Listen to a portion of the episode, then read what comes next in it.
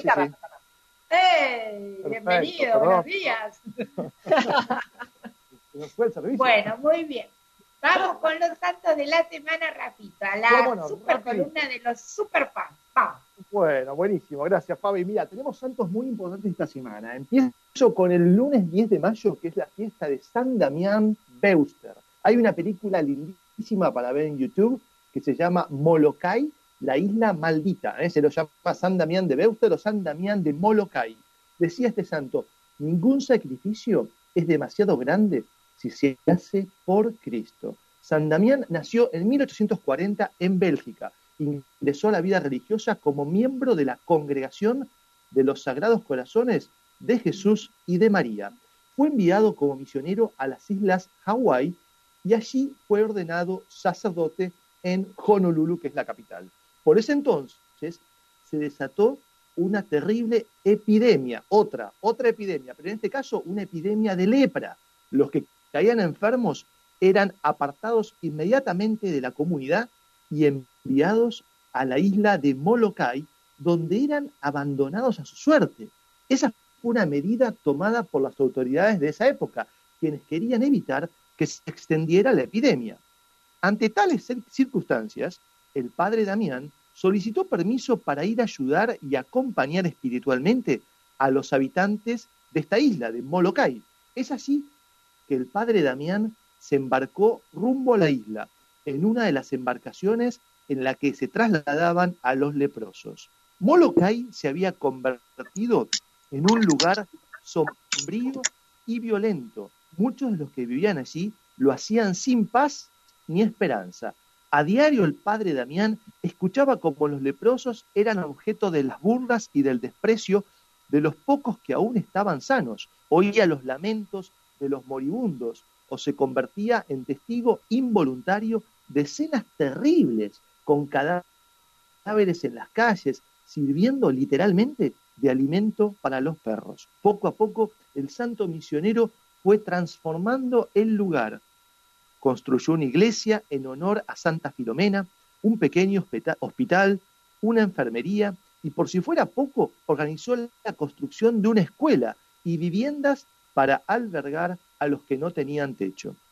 Lamentablemente, en 1885 contrajo la lepra, cuando tenía solo 49 años. Ante los pedidos para que, para que deje la isla, él decidió permanecer allí al lado de los suyos el padre, el padre Damián rechazó ser trasladado para recibir tratamiento.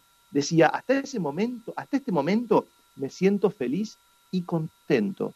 Y si me dieran a escoger la posibilidad de salir de aquí curado, respondería sin dudarlo, me quedo para toda la vida con mis leprosos. San Damián de Molokai partió a la casa del padre el 15 de abril de 1889 y recordamos hoy que una estatua con su imagen se encuentra ubicada dentro del Capitolio de Estados Unidos, dentro del Congreso, como símbolo máximo de la historia del Estado de Hawái. ¿eh? Así que recordamos esta fiesta tan importante el lunes 10 de mayo de San Damián de Molokai y esta, esta película tan linda ¿eh? que se llama Molokai, repito, Molokai, la isla maldita. Qué lindo, Rafita, esto me hace acordar también a, ¿no? muchos sacerdotes que han muerto a raíz de los contagios por COVID, ¿no? Por asistir a los enfermos. Así que hermosa esta historia que contás también. Así, acá ¿Tienes otra más?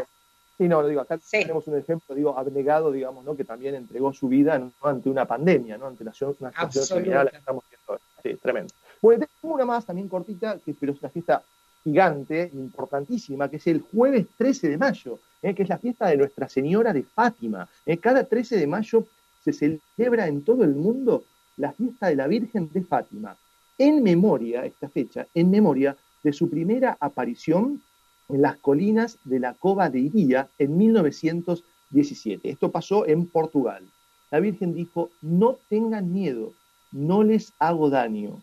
¿eh? Eso, eso, fue la primera aparición cuando se le apareció a Lucía, recordamos los tres pastorcitos, ¿no? Lucía, Jacinta y Francisco, los tres niños pastores que contemplaron a una señora vestida de blanco, más brillante que el sol. Después de decirle, entre otras cosas, que era del cielo, la Virgen les dijo, yo soy del cielo, y de pedirles que volvieran a ese lugar seis meses seguidos, el día 13, a la misma hora, la Madre de Dios les preguntó a estos tres pastorcitos, ¿quieren ofrecerse a Dios para soportar todos los sufrimientos que Él quisiera enviarles como reparación de los pecados con que Él es ofendido y de súplica por la conversión de los pecadores?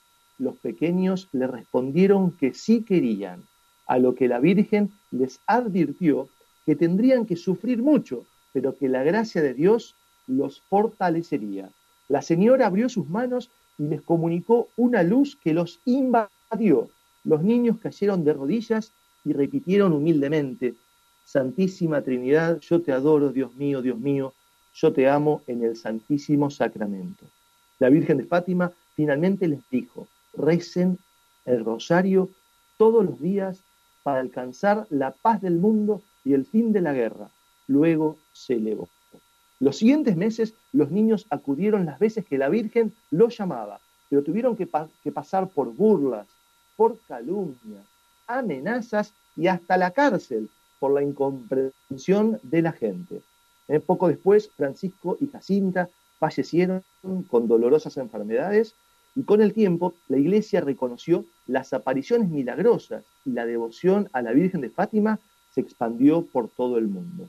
Eh, San Juan Pablo II consagró Rusia al Inmaculado Corazón de María, tal como había sido el pedido de la Madre de Dios, y beatificó a los videntes Jacinto y Francisca en el año 2000, con la presencia de Sol Lucía, quien falleció en el 2005. Así que bueno, esto es una breve resumen, pero hay muchísimo, hay libros que se han escrito muy, muy importantes sobre esta aparición de la Virgen de Fátima en Portugal.